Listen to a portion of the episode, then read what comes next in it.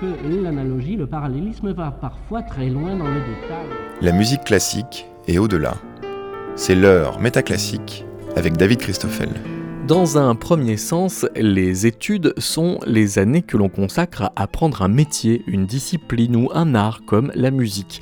Mais en musique, les études désignent aussi les morceaux justement écrits pour développer sa technique. De Frédéric Chopin jusqu'à Bernard Cavana, en passant par Giorgi Ligeti, le genre études est consacré, mais comme on apprend toute sa vie, on peut jouer des études bien après ces années de conservatoire. Leur difficulté pouvant même être calibrée pour déplafonner le niveau d'exigence de tous les conservatoires du monde. Certaines études atteindraient de tels sommets que certains professeurs pensent qu'il faut s'en préserver avant d'avoir déjà progressé dans la carrière et d'avoir largement dépassé le temps des études. D'ailleurs, au moment de commencer l'académie Philippe Jarouski, la pianiste Ninon Anne-Car Segal s'est vue proposer par Cédric Tiberghien de jouer des études.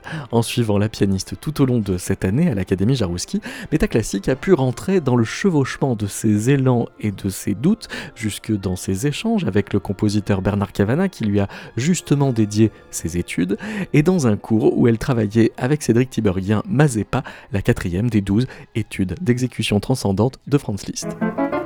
Je trouve que c'est plus facile. Ce sera plus clair que ça. Sinon, tu risques de faire.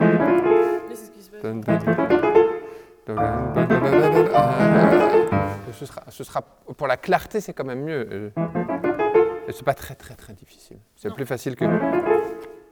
Bah oui, parce que là, tu es quand même obligé de jouer très fort la deuxième tierce, alors que là, tu n'as pas le choix, comme, comme tu répètes, comme tu changes le quatrième. Justement, on va le voir après, tu t'obliges à jouer la deuxième tierce vraiment bien. Alors que si tu fais. Oui, Moi, je trouvais ça beaucoup plus difficile de faire ça, parce qu'en plus, là, comme tu as toujours le même doigté, tu vas être obligé un tout petit peu avec l'avant-bras d'avoir des petites impulsions, ce, que, ce qui est plus difficile à faire quand tu changes, quand tu... C'est beaucoup plus difficile. Ma prof euh, au CNSM, en master, Marie-Joseph Jude, elle parlait de la peau de crevette qu'on construit sous l'ancienne peau pour faire une peau neuve et enlever l'ancienne peau au moment où la peau neuve est prête pour remplacer l'ancienne pour être assez résistante. Et ça, c'est les études qui créent cette peau neuve. On apprend des choses, elles sont pas tout de suite visible.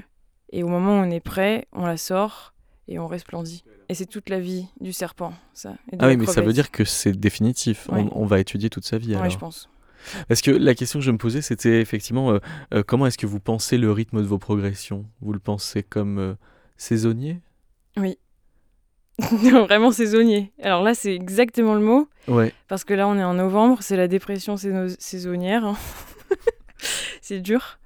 Et c'est vrai qu'on est rythmé par le soleil, par la lune, euh, par les aléas de la vie, donc presque les intempéries en fait, qui viennent nous frapper, nous ralentir et ou nous donner de l'énergie justement. Euh. C'est pas forcément quand il fait beau ça va bien et quand il fait pas beau ça va mal, mais je pense que ça, hum, ça joue beaucoup.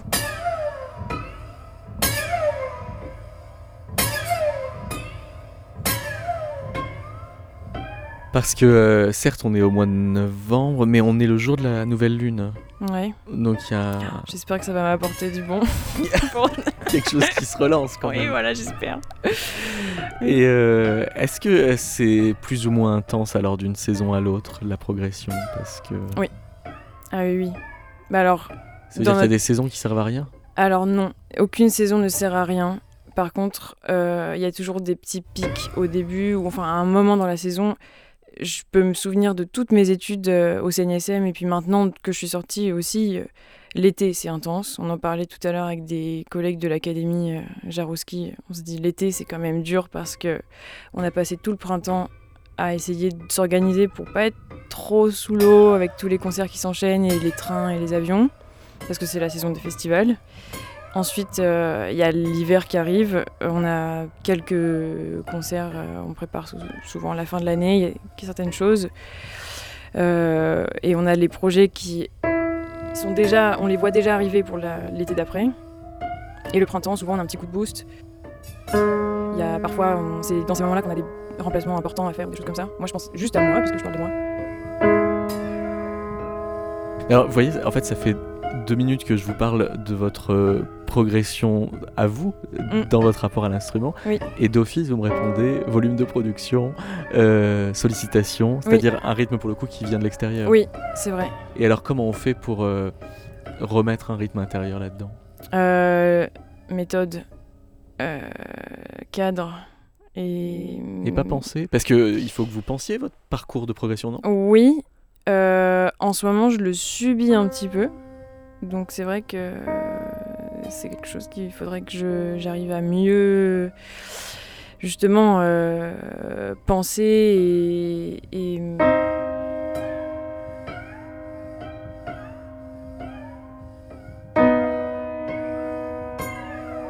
Moi, je sais que j'ai des objectifs à long terme au niveau du répertoire que je n'ai pas programmé du tout. C'est un répertoire pour moi. Et je le travaille le matin, c'est la première chose que je fais. Euh, Après. euh, une- C'est-à-dire ça, c'est une espèce de, de projet plus à long terme que tous les projets dans Oui, lesquels voilà. vous pouvez être engagé par Et ailleurs. je vois ça dans progression personnelle. Ouais. Ma- mon petit jardin secret de piano. Il y a des pièces comme ça, je sais que je les. C'est quoi C'est un répertoire plan B ou- Pour- C'est pas un plan B, c'est bah, c'est un plan A du coup, puisque c'est le c'est important. C'est les pièces que j'ai envie de construire pour l'avenir, pour qu'elles m'a- m'accompagnent dans ma vie. Aujourd'hui, je joue des pièces que j'ai travaillées il y a 5 ans, en fait, comme ça. Parce que maintenant, j'ai- Ah oui, donc vous jouez de la peau ancienne. Voilà. Donc, euh, je construis la peau neuve euh, ouais, c'est ça. en ce moment. Oui. Le matin entre 6 et 8. Euh, ouais, 6, 9, 6, 10. Ouais. Euh, Le fait d'être à l'Académie Jarouski, pour le coup, c'est euh, être à la fois hors des études et encore dedans. ah, Moi, je vois ça hors des études. Oui. Parce que, enfin, des études, moi, je les vois, les études, moi, je vois le CNSM de Paris et tous les conservatoires que j'aurais pu faire et que j'ai pas fait. Je pense à l'Allemagne, je pense aux États-Unis ou, euh, ou même à la Suisse, euh, qui est très tentante. Je pensais que ça allait être euh, un petit peu comme le CNSM, et j'avoue que c'est la deuxième semaine et c'est vraiment pas pareil. Même si on voit un peu les mêmes personnes, il y a beaucoup de personnes qui viennent de Paris. Il y a un Belge, il y a des Lyonnais. euh, Mais à, à part euh, l'éclectisme des profils, qu'est-ce qui fait que c'est différent du conservatoire, ce qui se passe ici? D'abord, Cédric est différent. Vraiment, parce que c'est pas un professeur de CNSM, c'est pas un professeur de conservatoire, c'est un pianiste qui joue.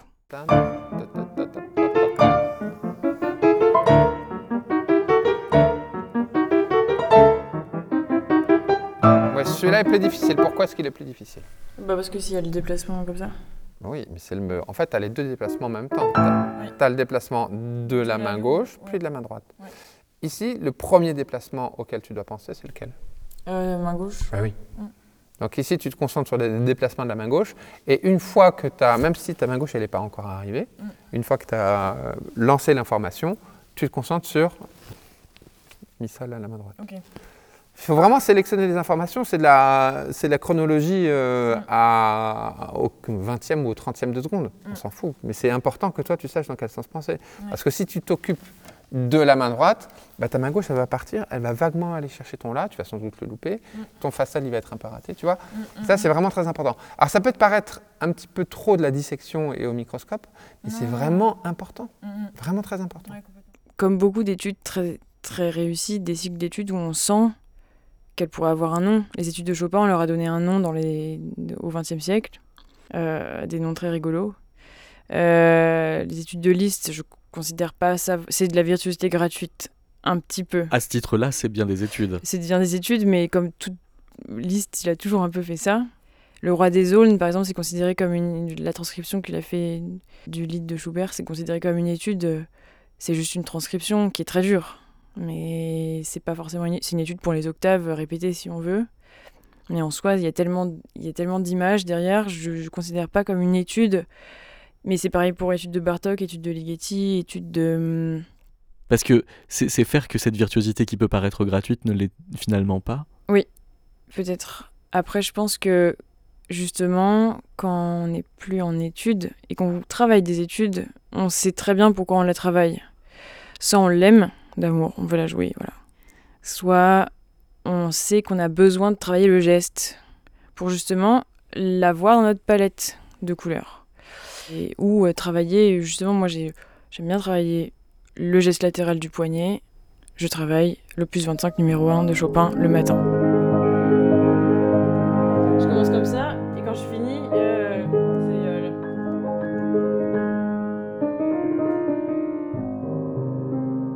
un peu comme ça. Et ensuite, et ça va marcher du tonnerre parce qu'on arrivera avec ce geste comme ça. Qui a aussi ce truc de poignet, de chat, etc. C'est un peu ça demande un peu les mêmes choses, mais en plus facile, en plus. euh, c'est une étude très agréable que je fais pour me chauffer, donc de toute façon, voilà. Et là, on arrive avec euh, un peu le- la distorsion de l'étude de Chopin, presque. Ça m'a tout de suite fait penser à ça.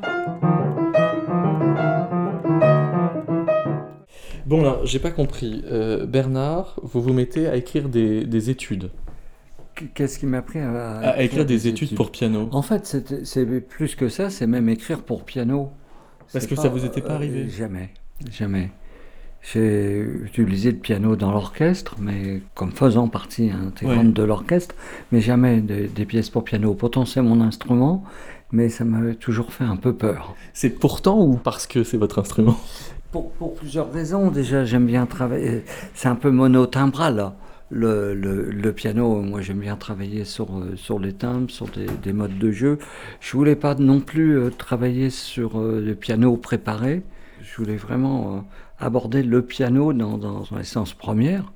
Pas tricher avec ça. C'est pour ça que j'ai eu beaucoup de réticence jusqu'à jusqu'à maintenant, jusqu'à mon vieil âge, parce que j'ai 71 ans maintenant. Voilà. Et vous avez commencé à écrire les études à 69 Euh, 69 ou 70 ans, ouais, euh, voilà, c'est ça. Mais alors donc, c'était, euh, vous le sentiez comme une sorte de péché de vieillesse, comme disait Rossini? Euh, Oui, absolu- absolument. Et à un moment donné, j'ai trouvé un angle d'attaque. Sur euh, la première étude, c'est uniquement un tétracorde. quoi, euh, on divise en deux tétracordes. hein. Voilà, ah, c'est ça. Donc là, c'est le premier. Donc ça peut être ici, ça peut être.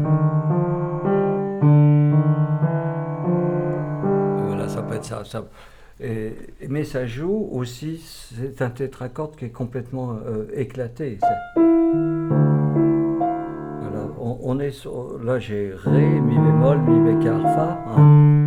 Donc c'est- c'est l'idée d'une chose resserrée mais qui est complètement éclatée. Ouais, elle va faire ça mieux. Il y a différentes manières de, de- de répéter.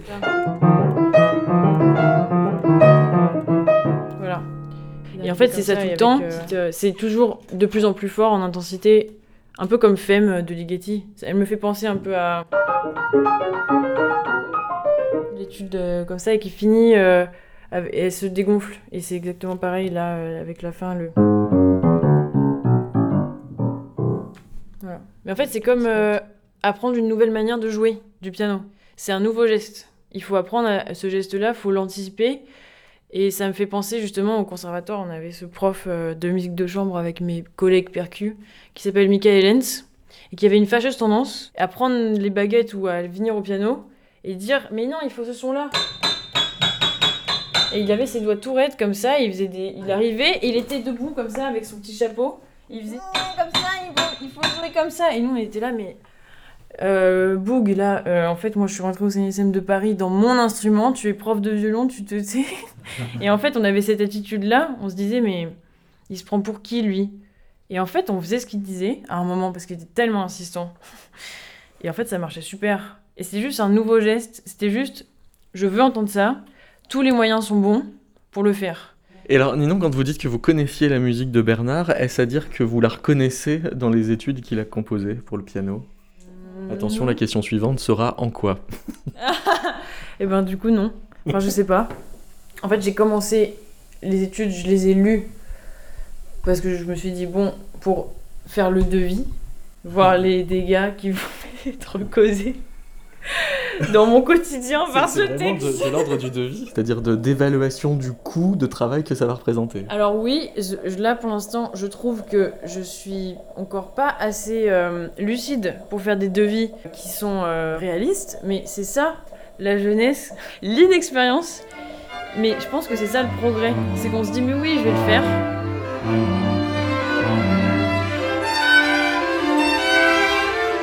S'entend qu'il va écouter le plus 132 de Beethoven, je suis pas, pas, pas certain qu'on trouve encore beaucoup de monde. Ah bon? Ouais. Pessimiste. Oui, un peu. Mais en, en même temps, en, en même temps, c'est il y a, c'est une, autre euh, changement. Quoi. Mais pourquoi est-ce qu'on n'écouterait plus l'opus 132 dans, dans 100 ans c'est, trop complexe. C'est trop complexe. on n'est on est plus, ah, on, va perdre en complexité. Les orchestres symphoniques qui jouent maintenant des musiques de films sans l'image, c'est complètement déconnecté. Bon, même, même du Piazzolla. Bah, quand on construit quelque chose avec une citation, j'ai l'impression que plutôt on se dit, bon voilà, c'est ces racines-là, et on, ça donne quelque chose, et c'est plutôt positif. C'est euh, c'est un fragment du passé, mais que, que, je mets en scène comme s'il était enfoui. J'ai fait ça avec la neuvième aussi, en mm. prenant sept ou huit fragments de la, de la neuvième, mais comme si on était dans un champ archéologique imaginaire, de temps en temps, on découvre trois, quatre notes qui nous font penser à l'autre de la joie, soit au premier mouvement, et puis après, plus rien. c'est... Moi, je suis pas aussi. Je pense pas qu'on l'écoutera plus, que j'ai l'impression qu'il y a 100 ans, on se disait déjà qu'on n'allait plus écouter. Ça a beaucoup, changé, je, trouve. C'est aussi. Euh, Est-ce que vous pensez qu'on l'écoute moins bien maintenant, par exemple? Oui, je pense. Ah oui Oui, oui, je pense. Bah, euh, c'est que ce sont quand même des œuvres qui ont été écrites pour un public qui voulait se reconnaître à, travers ces œuvres-là, même si des fois il les, envoyait peut-être les, compositeurs, mais ils étaient armés pour écouter cette musique. Il hmm. faut savoir qu'ils l'entendaient qu'une fois. Webern, je crois qu'il a entendu la neuvième euh, pour la première fois avec un orchestre vraiment très tardivement, quand il devait avoir 19 ou, 20 ans.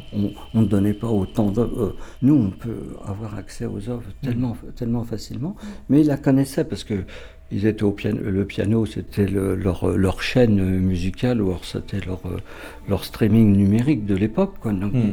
Par exemple, les, les, les façons d'écouter d'avant, on peut pas imaginer puisque voilà.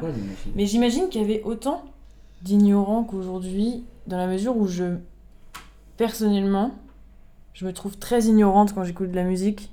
Par exemple, quand j'écoute une symphonie de malheur, jamais de la vie je vais avoir une vision analytique. Je vais juste me mettre dedans et je vais me laisser traîner dans la musique. Mm. Je me laisse traîner. En fait, je fais tout le temps comme ça. Je me laisse traîner dans le truc. Si je m'ennuie, c'est pas bon. Si je m'ennuie pas, c'est ok.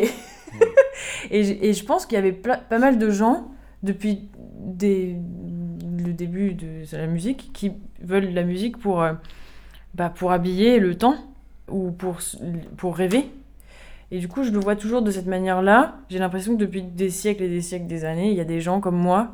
C'est les moments où je me sens pas interprète, hein, parce que bah, je vais pas commencer à essayer de de m'accrocher à des choses, etc. C'est peut-être pour ça que j'aime bien aussi euh, me perdre dans la musique euh, voilà, qui est pas tonale, qui a pas forcément de forme précise, parce qu'en fait, de toute façon, il y aurait une forme précise, je me laisserais traîner autant. Donc euh, j'écoute comme ça. Je me dis qu'il y aura toujours des gens comme moi qui se laisseront traîner comme ça dans la musique. Je te rejoins là dans, dans ce que tu dis. C'est pas l'analyse qui nous permet d'entrer dans une pièce. Moi-même, quand j'étais môme, pour Bartok, je détestais Bartok. Quand j'ai découvert la sonate, par exemple, bon, c'est dissonance. Et, mais je disais, il est mort en 45, euh, on le joue toujours. Donc c'est moi qui ai un problème, c'est pas Bartok qui a un problème. Donc il suffit de réécouter les pièces, et puis après ça rentre. C'est assez facile finalement. La musique c'est assez facile, mais simplement il y a beaucoup d'informations on ne le comprend pas toujours au début, y, compris pour des œuvres classiques. Hein. Il faut simplement réécouter, c'est tout.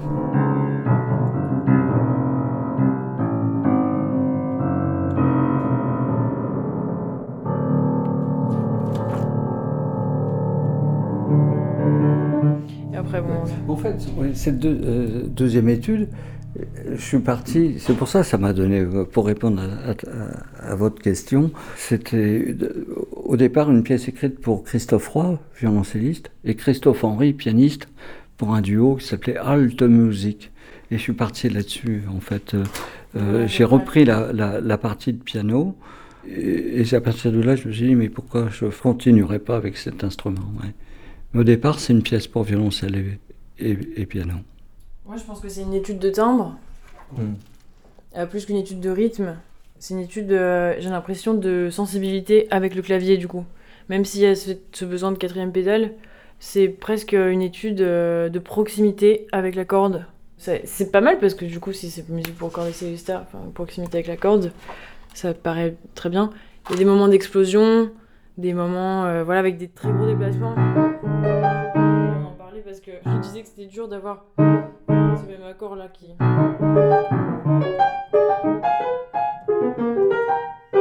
Après, bon, il faut être euh, malin avec les doigtés. D'ailleurs, j'ai proposé à Bernard, quand j'aurais mis tous mes doigtés, de les éditer. Comme ça, euh, les gens ils se diront Ah, c'est bien, elle est déjà les doigtés. Voilà.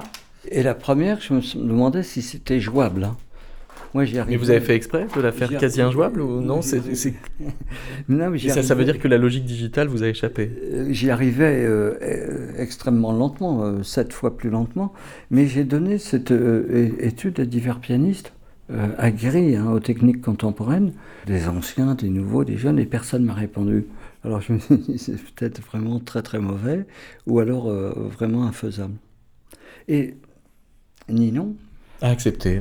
Non seulement elle m'a accepté, mais elle était enthousiaste, m'a écrit un mail, j'étais vraiment très très heureux de le recevoir. Ouais. Maintenant, est-ce que tu es très heureux d'écouter que c'est bah, le travail il est long Et tu peux faire peut-être très lentement. Ouais, ouais, ouais, je vais le faire. Mais je vais faire un peu lentement et un peu plus vite et un peu plus Voilà. comme, la- comme tout à l'heure. Ouais. Mais en C'est fait, comme des cloches en fait. C'est l'idée, c'est des, euh, des tintements de cloches mais désordonnés, chaotiques. C'est pas pour- Bon, en général, les tintements de cloche, ils sont rarement en cadence. hein. Euh, Oui, mais là, ils sont encore beaucoup plus. euh, plus, Plus encore plus irréguliers. Ouais, ouais. Ouais. Et là, c'est vraiment, en fait, pour moi, c'est l'étude du chat. C'est pour ça que c'est pas pianistique, c'est juste qu'il va falloir du temps. Il faut faire le geste très lentement pour essayer de toujours retomber sur ses pattes, mais en...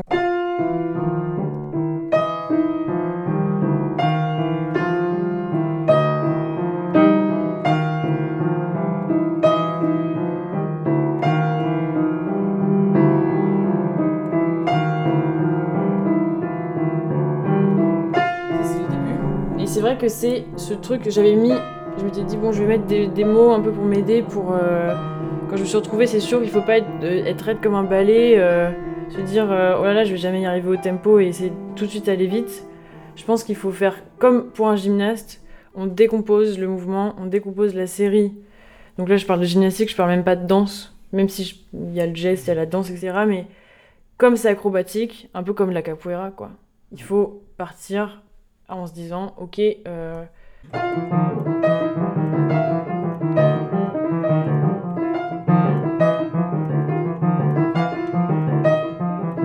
ça c'est le tempo visé. Bah, le tempo visé, c'est peut-être. euh,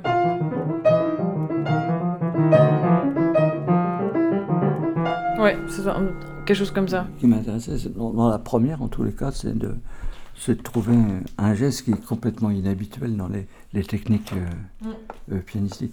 Là, on n'entend que quatre notes, mais ça évolue après. hein. Ouais. Mais, mais ça tient à quoi que le geste soit si euh, Ah, peu le conventionnel geste, euh, bah, c'est c'est ce, ce qu'elle parle de mouvement de chat, ça, ça me plaît beaucoup. C'est souvent en- les groupes en- pour la main droite, tu peux faire que la main droite, c'est Ouais. souvent par 5. Ouais. 1, 2, 3, 4, 5, 1, 2, 3, 4, 5, 1, 2, 3, 4, 5, 1. Et, et à gauche, c'est 6. 2, 3, 4, 5, 6, 1, 2, 3, 4, 5, 6, 1. Et on évolue en haut ou en bas pour la main droite sur les mêmes notes. Ah d'accord, donc euh, oui, il y a, y une espèce de battement qui se désynchronise. ouais. Voilà, si tu le fais encore les deux en lentement.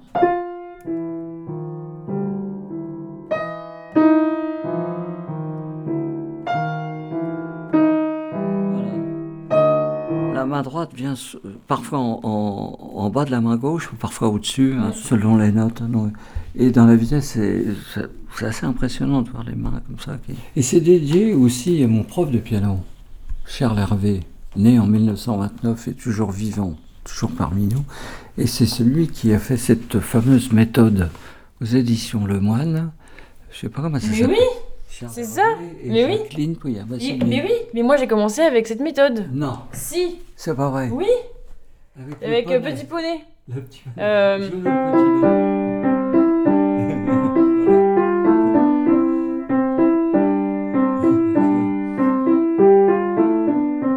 Voilà, donc c'est joue si bien, c'est qu'elle a.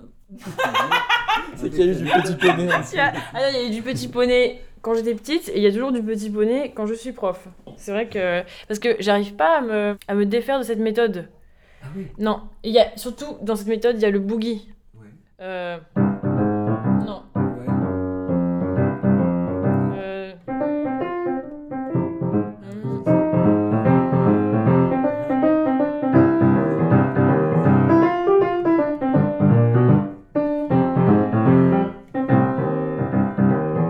un des morceaux qui m'a donné envie de faire du piano. euh, de, qui je me suis dit, euh, ah, c'est cool quand même de faire de la musique parce que c'était la sœur de mon meilleur ami de maternelle qui jouait ça. Et nous, on était sur le lit derrière en train de faire la zumba. On était comme ça. Et puis elle, elle jouait. Peut-être mal d'ailleurs, je sais pas.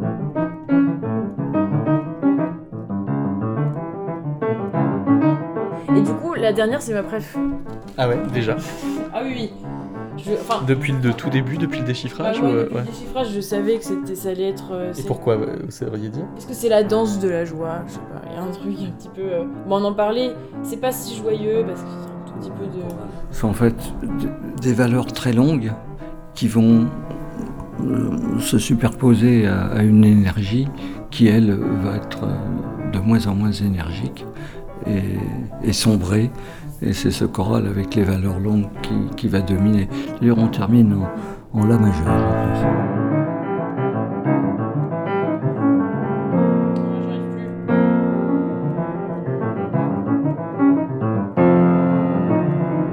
Ah, ça va, je suis Ah, suis allée loin là. Et pourquoi le La majeur est pas si joyeux alors Bernard? La majeure, mais euh, quarte et sixte. hein.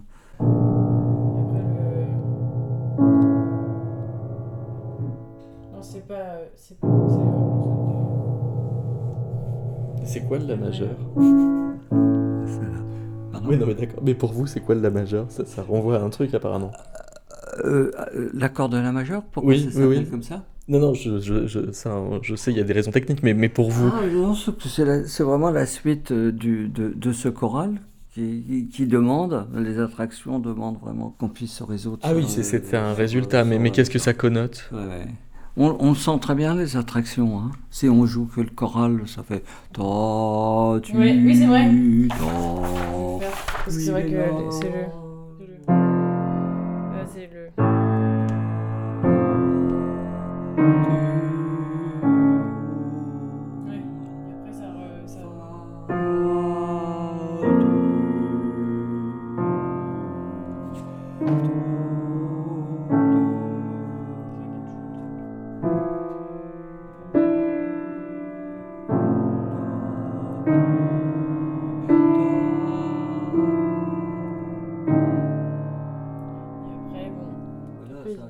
mais après ça, ça revient. Mais sur- d'ailleurs, t'as pas mis n'importe quelle la majeure. T'as pas fait. Euh...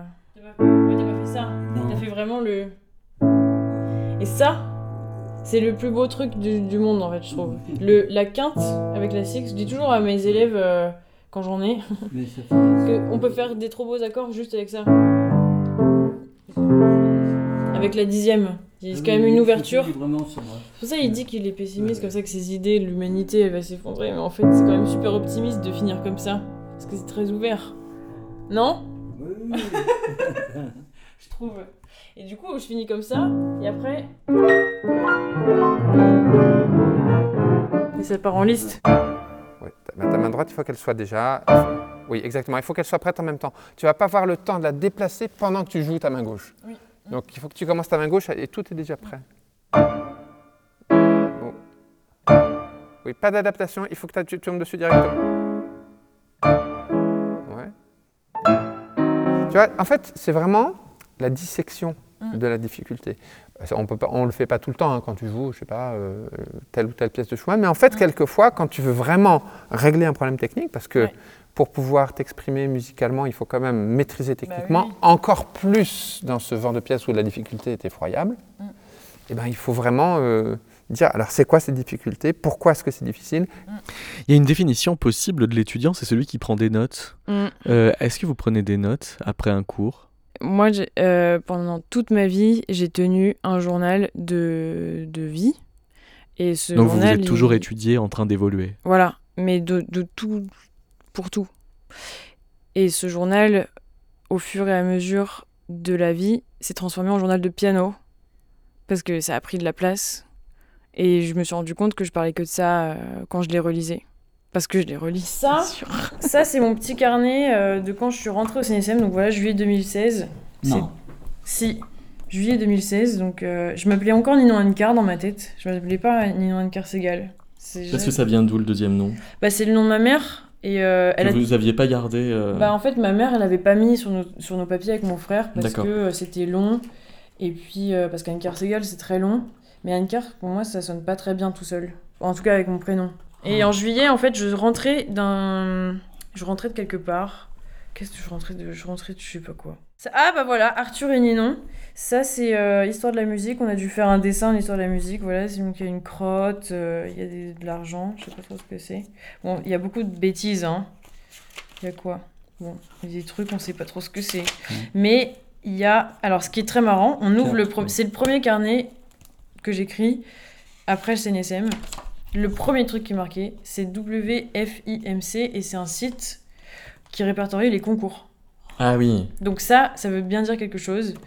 Donc là, je rentre, je, je suis euh, à fond dans les concours et j'ai mis mon truc euh, là. Là, c'est le mardi 12 juillet et je suis pas encore rentrée au CNSM et je suis déjà en train de planifier mon futur. Donc je dis, j'ai déchiffré à nouveau le Schubert, la sonate en do mineur. Elle est vraiment magnifique. Je pense que c'est parfait pour la présélection. C'est décidé pour le concours ou non, je la travaille. Elle me rappelle beaucoup de souvenirs, plutôt des bons d'ailleurs. Il faut savoir que cette sonate, en fait, je l'ai travaillée pour le- l'entrée au CNSM que j'ai pas eu.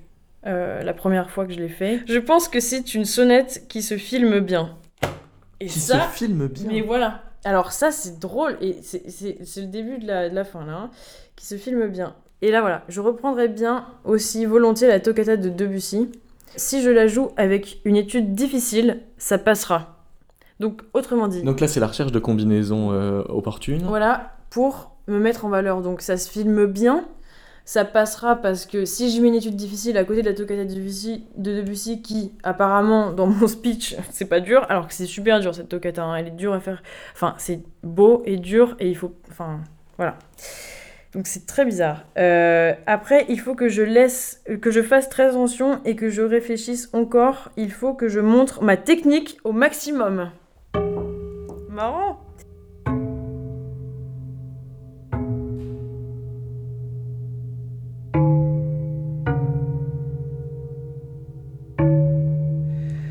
J'espère que mes projets aboutiront. Nanana, nanana. Très bon élève. Oui, ah non, Jusque mais dans ses de pensées. toute façon, moi je suis une très bonne élève. Et c'est ça le problème, c'est qu'il faut bien faire. Il faut faire bien. Et c'est un problème. Bah c'est un problème, bien c'est l'ennemi du mieux.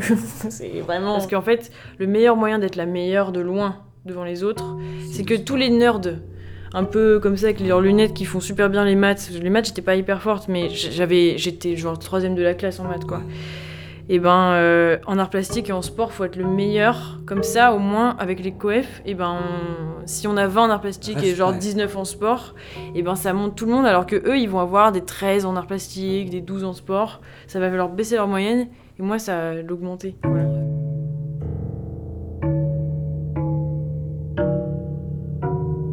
Là, on est le 4 septembre 2017 et je mets le conservateur, euh, conservatoire n'ouvre pas avant le 19. Enfin, il ne donne pas de studio avant cette date. C'est vraiment des gros enculés. J'ai l'impression J'ai l'impression qu'ils s'imaginent que personne n'a eu de soucis pour bosser pendant l'été. Trois petits points. Ils n'en ont strictement rien à foutre de notre gueule là. Et c'est vraiment grave pour tout le monde. Putain, il est temps que je sois soutenu par des mécènes là. Ou que j'ai un piano. Donc c'est marrant parce que j'ai un piano et je suis soutenue par des mécènes. Donc c'est bien, bravo Nino. Ensuite. Anniversaire de Mozart. Ouais. Alors je joue la sonate en fa majeur. C'est mignon ça. Euh, le truc avec les ingé C'est que du travail ça. J'en ai des trucs. Est-ce que je fais partie de cette race de gens qui ont besoin de renouvellement perpétuel? Peut-être. Là, euh, franchement, j'étais Et Là, c'est de l'introspection. Alors là, alors là, oui. Mais là, du coup, à mon avis, ça part du fait que j'ai rencontré quelqu'un, Ouais. sauf que je suis avec quelqu'un, et que du coup, je peux pas être avec l'autre quelqu'un. Oui, c'est un dilemme. Ouais, voilà, c'est ça. Donc là, et on voit le dilemme. Est-ce que vous n'avez eu que des bons profs? Ah, non, pas du tout. D'accord, donc on peut pas dire que vous ayez eu particulièrement de la chance? Non, j'ai eu beaucoup de malchance. Ah oui, plutôt beaucoup de malchance. Ouais, ouais, ouais.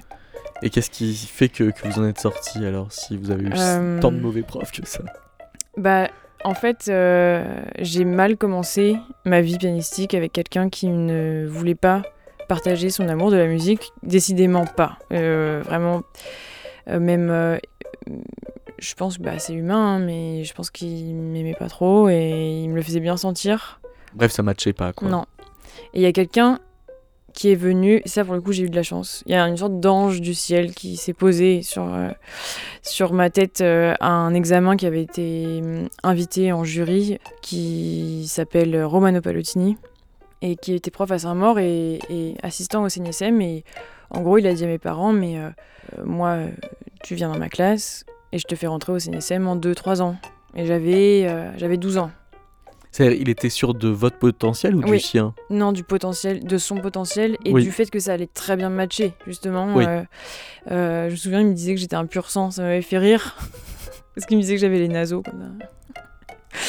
Et, euh, et en fait, j'ai mis un peu de temps à me sortir de la relation toxique que j'avais avec mon prof de Reims parce que j'avais envie, j'avais envie que ça, ça matche. Moi, j'avais envie de forcer le destin, j'avais envie que ça marche bien.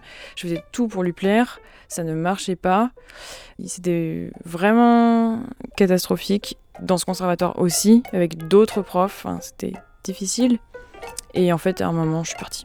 Et je suis partie à 15 ans, euh, j'ai Mais abandonné. parce que vous aviez une porte de sortie et parce que précisément vous aviez trouvé J'ai euh, été sauvée. cette alternative. Ah oui, ouais. oui. Et ça, il faut faire attention. Dans les études au conservatoire, il faut que les...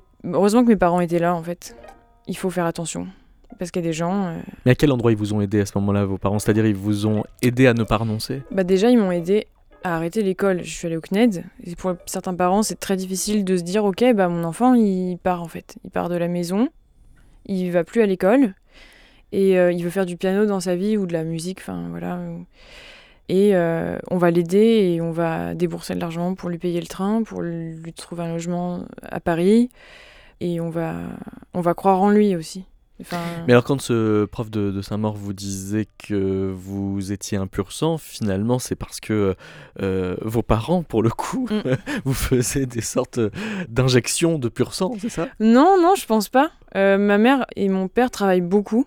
Et je pense qu'en fait, j'ai toujours voulu travailler beaucoup aussi. Par mimétisme. C'est des gens qui sont très passionnés par leur travail. Et ma mère, euh, très appliquée, très méthodique. Et c'est elle qui m'a vraiment dit si tu fais du piano, tu le fais bien. Sinon, t'en fais pas. C'est pas grave de pas en faire. Mais si tu le fais, tu le fais bien. Et si tu fais du karaté, tu fais bien du karaté aussi. Ou autre chose. Donc à l'école, c'était pareil. Il fallait que ce soit irréprochable. Et d'ailleurs, c'est quelque chose euh, qui est chouette au début, et puis toujours vouloir bien faire comme ça, ça finit par avoir ses limites. C'est lesquelles les limites du bien faire? Bah, que ce soit bien, Que ça vienne plus bien de nous collé, oui, bien collé à tout. euh, En fait, quand on veut tout bien faire, euh, si on fait, s'il y a un petit truc qui va pas, c'est la catastrophe. Parce que toute la vie est régie sur le fait que ça tourne bien, qu'il n'y a aucun reproche de fait, que tout est bien aligné. Sauf que c'est pas notre travail en fait. Créer, c'est pas bien faire. Et, on perd euh, le sens de l'équilibre, en fait. c'est ça, mais surtout, on n'est plus très très intéressant quand, quand on fait tout bien. Bien fait, c'est bien ça fait. devient lisse. Il y a un ami qui travaille dans la prod qui m'avait dit le jour où tu comprendras que bien faire, c'est pas la meilleure manière, t'auras vraiment bien avancé dans ta vie. Et il a raison.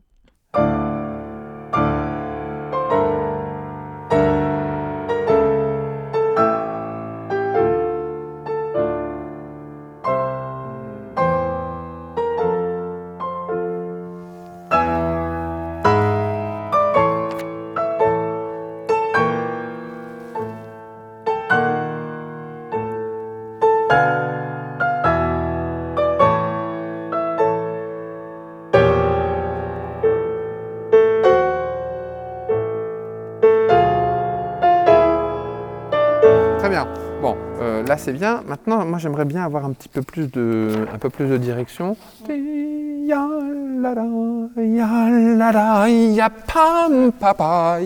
Oui. Ici par exemple, le, le deuxième, bon on est dans un 4-4, mais enfin c'est c'est pre- presque à la brevet. Il n'y a pas de raison de faire ta, ya la da.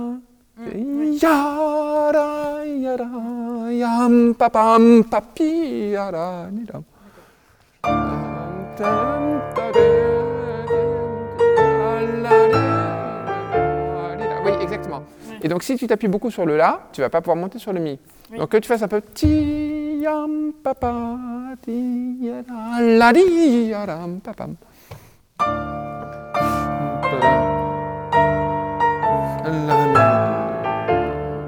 Très bien. Alors maintenant, il ne sera jamais marqué à ce point-là, parce que l'idée, c'est pas de le rendre super euh, expressif, c'est simplement qu'il faut quand même qu'il y ait une ligne. Sinon, comme je t'ai dit, ça fait vraiment des piliers poum, poum, poum, et ça, c'est dommage.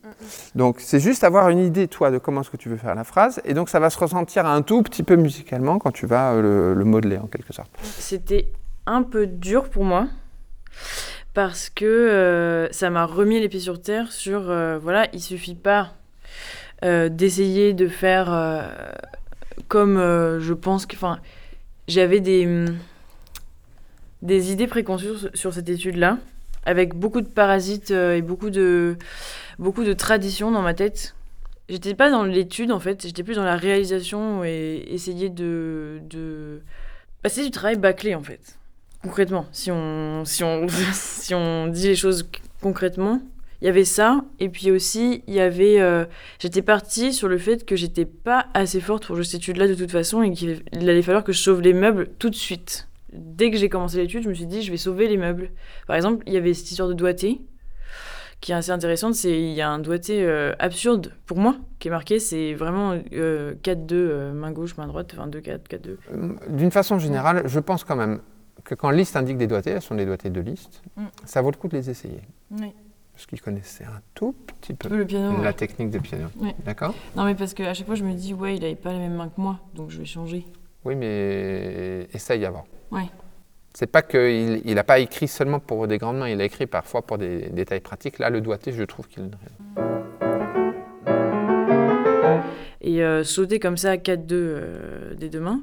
Et je l'ai pas fait, je me suis dit, ça c'est un doigté de grande main, c'est un doigté de liste, enfin je vais pas le faire parce que je vais m'arranger, parce que j'ai pas les mêmes mains. Donc en fait, je, vais, je, je suis partie tout de suite dans le pli, je vais pas faire ce qui est marqué sur la partition. Et bah quand je le dis là, ça se voit que c'est déjà une erreur. L'idée, c'est bah, le plus court chemin qui va te demander le moins d'énergie parce qu'il faut jouer vite et fort. Et vite et fort, c'est fatigant. Mm. Donc, si à chaque octave, tu te rajoutes même juste quelques centimètres, c'est quelques centimètres que tu dois faire à chaque fois, c'est de l'énergie perdue. Mm. Donc, pareil, quand tu travailles lentement, travaille, mais vraiment euh, presque comme si tu. Alors, tu dois les faire détacher, mais comme si tu voulais les faire les gâteaux. Je veux bien que tu me le fasses une fois. Donc, en faisant le moins de gestes possible d'une octave à l'autre.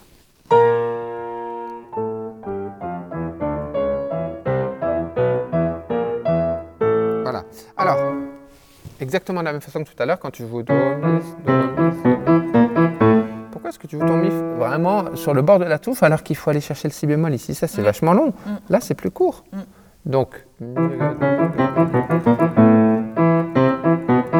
Alors que là, si tu fais. En plus, tu dois. Ça veut dire qu'il faut non seulement que tu fasses des gestes latéraux, mais en plus dans le sens de la profondeur. Donc, c'est un petit peu dommage. Et- tu vois? Alors que c'est moi-même qui me suis mis dans ce, dans ce fourbi, puisque c'est moi qui ai choisi cette étude-là. Parce que je, la trouve belle.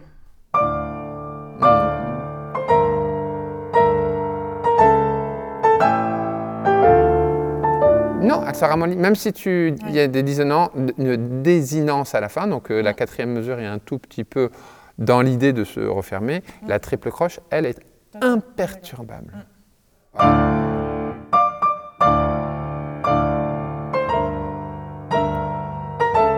Très complexée par les trucs techniques.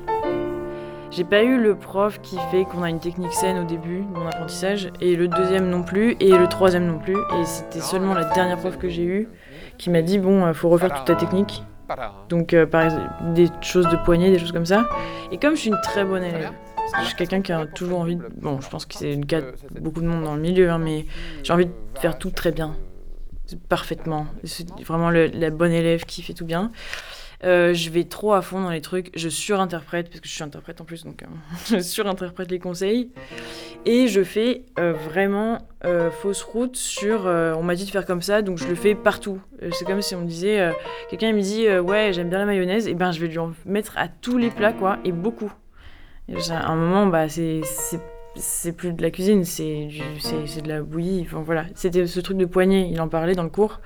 Les gestes parasites, moi j'en fais plein parce que je veux mettre mon poignet à toutes les sauces, parce qu'il y avait un problème avec mon poignet de base.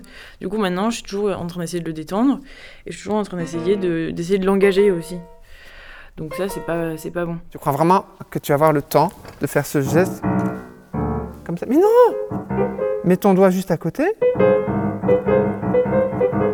Et c'est pas le poignet qui va bouger. Pourquoi? Alors franchement, ce geste-là, dans ce tempo-là, il était tordu, ton geste? Mais qu'est-ce que tu vas faire dans le tempo? Non, ici, alors excuse-moi, mais Franz Liszt, il est quand même aussi connu un petit peu pour toutes ses octaves, ses accords répétés. Oui. Ici, c'est du, c'est juste. euh, C'est vraiment, euh, c'est ça avec l'avant-bras. Un petit peu. Alors c'est pas beaucoup puisque en fait c'est juste à côté. Mais tu vas jamais faire. Euh, non. Non mais les- alors franchement, pars à la chasse aux gestes parasites. C'est ce que je te dis quand on grimpe. Le moindre geste parasite, c'est par terre. Là c'est la même chose. Tu tombes pas, mais si tu as un geste que tu vas faire combien de fois là Euh, 80 fois en deux pages, mais déjà tu vas te fatiguer, tu risques de te faire mal, et en plus ça va apporter du stress, tu vas pas être clair. Non. Là tu dois optimiser. Je veux dire, il se passe trop de choses. Tu dois essayer de trouver le, le moyen le plus efficace de jouer ça. Le moins de gestes. Encore une fois, pas trop vite. Vraiment, vraiment, vraiment pas vite. Et puis, euh, avec la pédale par contre. On n'entend pas- on n'entend jamais ton ré. J'ai l'impression que je me suis. euh, C'est aussi un truc d'ego. Je pense que mon ego, il est monté très haut cette année. Parce que j'ai beaucoup de propositions chouettes. Et du coup, je me suis dit, ah ça y est, c'est fini, je suis plus une élève. euh, Justement, je suis plus une élève, je suis une pianiste, je suis une grande pianiste, machin, mais. Enfin, c'est n'importe quoi en fait. Il faut continuer à se dire, euh, pianiste, ok, mais interprète d'un langage, faire passer un message, et avec les meilleurs outils possibles. Et les outils, ça se travaille. Ça s'aiguise, quoi. Et donc, du coup, moi, j'ai pas été exigeante sur le- l'entretien de mes outils, voire même euh, la naissance de mes outils. Parce qu'en fait, c'est une étude qui demande des choses que j'ai jamais travaillées, parce que je me suis jamais laissé le droit de les travailler, parce que je me suis toujours dit, de toute façon, c'est pas pour moi, euh, parce que euh, bah, je suis pas forte en fait. Donc, euh, autant travailler un répertoire qui a ma portée.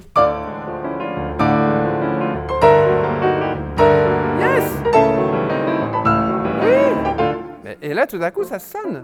Et vraiment, le doigté, j'ai vraiment pas de doute. Mais parce que les tierces, tu vas, te fa- tu vas être obligé de les jouer de la même façon.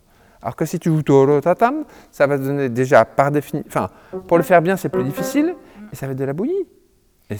Excuse-moi, mais ce qui était vraiment le cas hier. Et d'ailleurs, il m'a fait peur à un moment quand il m'a parlé hier, parce qu'il m'a dit, peut-être que parfois, il faut juste revenir à des choses qui sont plus simples et pas se mettre en danger. Et là, je me suis dit, en fait, il est en train de me dire que je suis incapable de jouer cette étude-là, alors qu'il ne l'a pas dit. Il a jamais dit ça. Bon, j'ai surinterprété. Franchement, j'étais trop triste hier. J'étais là, mais en fait, euh, je vais jamais y arriver. Il faut que j'annule tout. Il faut que j'annule tout, tout mon plan de vie, en fait, là. Tout. il faut que, faut que j'arrête. Mais même, faut enfin, ça, ça part dans des sphères après. Il faut que j'arrête la musique, en fait. Il faut que j'arrête. Faut que j'arrête, ça sert à rien. Heureusement, bon, j'ai ma pote qui est venue chez moi. Elle m'a dit, mais n'importe quoi, c'est pas vrai. après, moi, je suis rentrée de la journée. J'étais là, genre, euh, ok, Porto, terrasse. euh. Et par contre, l'index, il joue que pour le même. Oui. Bon, c'est des, c'est des trucs tout bêtes, mais vu la rapidité et vu le, le nombre de choses qu'il y a à faire, parce qu'il faut faire, il faudra rajouter tout ça, et ben, on n'est pas à quelques centimètres près. Il faut vraiment essayer d'optimiser au maximum. Ouais. Donc à chaque fois que tu as la possibilité d'éviter de faire un gros effort, Mm. il faut vraiment le faire. Mm. C'est vraiment très important. Mm. Encore une fois. Pas forcément très vite, pas forcément très fort. Par contre, je veux que les- qu'à chaque fois, la triple soit plus accentuée que le. Non, elle est molle ta triple.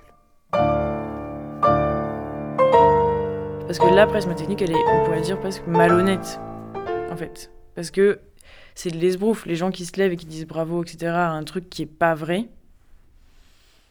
Voilà, ça pose question. Donc ça remet bien en place. hein. Moi, là, j'ai... euh, je sors de la semaine et de l'académie, en fait. Comme ça. C'est un bon truc pour moi. Parce que je pensais... Bon, voilà, je pensais pas que ça allait se passer comme ça. Vraiment, tu pars de là, et le plus vite possible. Donc ça, ça veut dire que la- le cours d'hier euh, restera une, une date. Ah ouais. Une date marquée d'une pierre noire. Ouais, La main gauche était le. Comme une mauvaise note à l'école quand on rentre et qu'on a eu le 5 sur 20 en maths. Le fameux, celui qu'on on s'en souvient toute notre vie alors Bah, on s'en souvient encore plus quand on veut être prix Nobel euh, de mathématiques. On s'en souvient. Oui, en fait, ouais. Bah, mon... le problème, c'est bon. Moi, je m'en souviens de ma note en maths, alors que j'ai jamais voulu faire des maths de ma vie. Genre vraiment, je m'en souviens de ces 5 sur 20.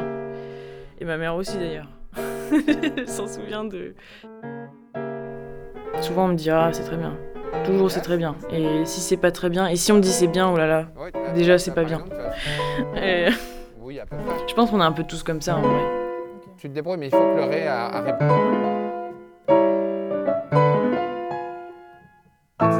voilà. Sur la durée, c'est pas possible. Il m'a dit en fait tu vas continuer comme ça, tu vas continuer à pas dire non à des projets, à pas trier, à pas calculer, à pas te laisser du temps pour euh, prendre soin euh, de l'intérieur de, de tes mains, quoi, de ce qui se passe. Et puis euh, au fur et à mesure des années, ça va pas tenir et tu vas te prendre un mur. Et cette expression-là, moi je l'ai beaucoup entendue. Tu vas au mur, tu vas te prendre un mur, ça va- tu vas. Et en fait moi, bon, le problème c'est j'ai pris un petit mur hier, en fait, quand même. Parce que c'est moi qui l'ai créé. J'ai dit oui, je veux faire cette étude-là pour la masterclass publique.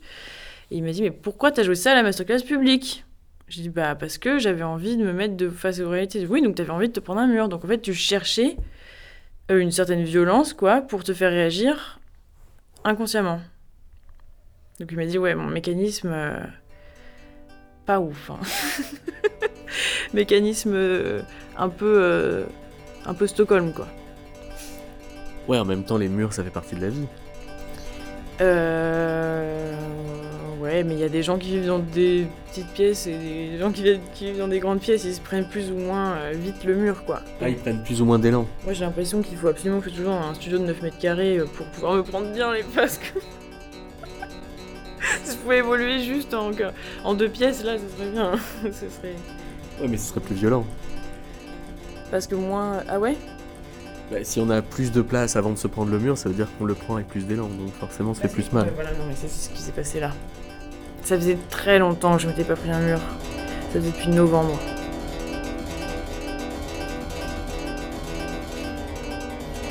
Tant, tant qu'à avoir la grosse tête, tu vois, euh, autant que la grosse tête te serve de, de stimulant plutôt que, que de faux matelas. Ouais, exactement. Je pense que là, euh, ça m'aiderait de. C'est comme quelqu'un qui a fait le tour du monde et que maintenant il va se dire qu'il va aller dans l'espace, quoi.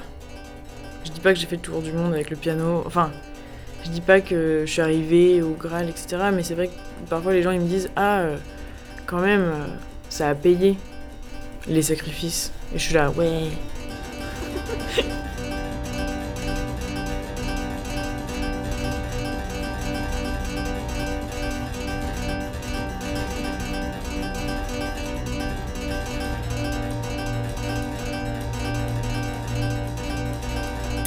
Bon, voilà, et encore des cours de piano. Voilà, je raconte mes soirées. C'est fou ça. Et donc, des cours de piano, cours de piano. J'écrivais tous mes cours de piano. Alors là, on arrive dans un moment très intéressant. J'espère que j'ai bien mis le truc. Voilà, parce que ça, je voulais vraiment le lire. Il est très beau ce carnet. Je fais des très beaux dessins, en fait. ça commence déjà, il n'y a pas de date, il n'y a rien. C'est juste, je commence quoi. Et ça dit. Ça s'appelle du chantage en fait. Bon, je- j'écris comme je parle. hein.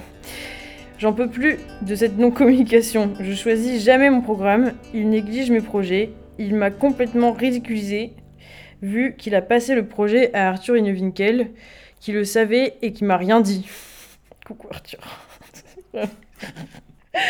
il se rend pas compte ou il s'en fout, je sais pas, mais j'en peux plus de faire des efforts pour cette classe. Donc là, en fait, je parle de mon prof euh, Florent Beaufort, qui était ouais. extrêmement gentil, qui est un très bon pédagogue. Enfin, quelqu'un qui a envie de transmettre des choses. Mais avec moi, c'était compliqué. Mais on s'aime toujours bien, je pense, et on n'a pas de problème. Mais moi, je le vivais tellement mal. Et là, ça m'a rappelé ce qu'il avait fait. Donc en fait, ce qui s'est passé, c'est que je devais jouer une pièce de Pesson à une masterclass. Et que au lieu de me dire, écoute, tu vas pas la faire parce que j'ai pas confiance en toi, il m'a laissé dans le flou. J'ai travaillé la pièce et on avait un projet de Debussy en même temps. Et il a euh, donné la pièce à quelqu'un d'autre, sans me le dire, à un de mes amis en plus, de la même promo que moi. Donc plus, Arthur H. Arthur H, c'est ça, une Winkel. Et personne ne m'a rien dit.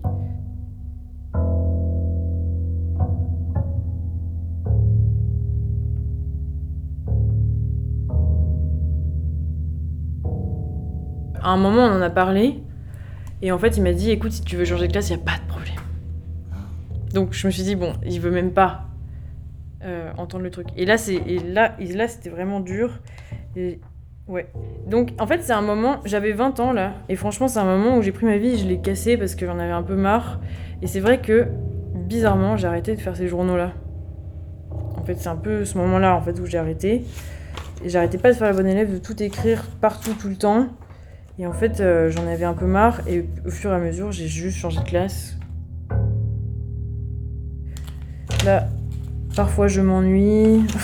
Super. Là, c'est encore des trucs de mecs.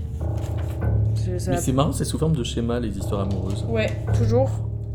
Comme si, et d'ailleurs, Comme si le schéma devait démêler les histoires. ou- ouais, démêler les problèmes. Et surtout, comme si c'était tout était. euh, le problème, euh, c'est qu'avec les humains, on n'a pas euh, le facteur de l'autre. Enfin, on ne peut pas contrôler l'autre personne. Donc en fait, euh, c'est très dur pour moi parce que euh, c'est pour ça que je fais des schémas pour y voir plus clair et pour essayer de tout manigancer. Mais ça marche pas comme ça. Voilà. Et c'est pour ça que je fais des schémas. C'est les moments où je me dis ça sert à rien de faire des grands paragraphes, alors qu'en fait, il faut juste que je vois qu'est-ce que je veux. Il faut que j'apprenne ce que voilà, des femmes nues dans mon truc. Il y a des femmes nues. Il y a quoi? Notre vie et nous, c'est rencontrer des gens, créer des liens avec, rupture, euh, colère, réconciliation, collègues. Voilà. Les bons collègues, c'est les ex en fait. Euh, franchement, euh, ouais, peut-être. Bah, Il y a des collègues aussi où il se passe juste rien, c'est très sain, il n'y a pas de problème, on en parle avant. Ou... Moi, souvent, dans- quand je commence à travailler avec quelqu'un, maintenant, je dis bon, voilà, il n'y aura pas de, il y aura pas d'histoire. C'est comme ça. Il y a- Et ça, c'est nouveau. Ouais, c'est nouveau, ouais. Enfin, c'est dur, euh, ouais, ça fait deux ans. Si on travaille ensemble, il n'y a pas coucherie. Et il n'y a pas d'histoire euh, d'amour. S'il y a histoire d'amour, il faut que ce soit vraiment très fort. Pas d'accord. Les meilleurs duos, c'est ceux où il y a eu quand même des petites histoires et tout, je trouve. Et si on en parle vraiment, si les gens ils sont vraiment honnêtes et tout, c'est juste qu'on le dit pas. Il y a des histoires, il y a des trucs. Bah surtout, bon, ça dépend si de la sexualité de la personne. Mais euh, souvent, moi, si je collabore avec un mec, euh, ça arrive qu'il est seul et qu'il est pas amoureux de sa femme. euh, Parfois, ça arrive qu'il y ait des petites tensions parce qu'on crée tellement d'intimité. Surtout que moi, je fais plein de duos, comme par hasard. Donc. moi, j'aime bien les, les mecs. euh, les mecs. euh, Les mecs qui tapent. Ouais, en fait, c'est des, des sensibles et tout. J'aime bien. Bon, je suis sortie de ce schéma-là en vrai. Maintenant, je suis à Levallois, dans mon magnifique appartement, toute seule. C'est ça la vie aussi après le CNSM. Bientôt les cordes. Malheureusement, la richesse arrive, du coup, bientôt les cordes, ouais. C'est, parce que c'est un, on, on en parle souvent avec. euh, on en parle souvent quand. Moi, je dis toujours, je suis attirée par les cuivres parce que c'est mon milieu social aussi. Les cordes, ils sont riches. Les cuivres, sont plus pauvres. Et moi, je suis plus pauvre que les autres pianistes. Donc, je vais aller vers les cuivres. Et d'ailleurs, je bossais tout le temps avec les cuivres et les percus. Et il y avait plein de pianistes qui me disaient ah mais qu'est-ce que tu fais? Euh, Pourquoi tu travailles avec euh, les percus et les, hum, et les cuivres? Parce que c'est pas ça qui va te donner du boulot plus tard. Bon, manque de bol, euh, les exceptions confirment les règles.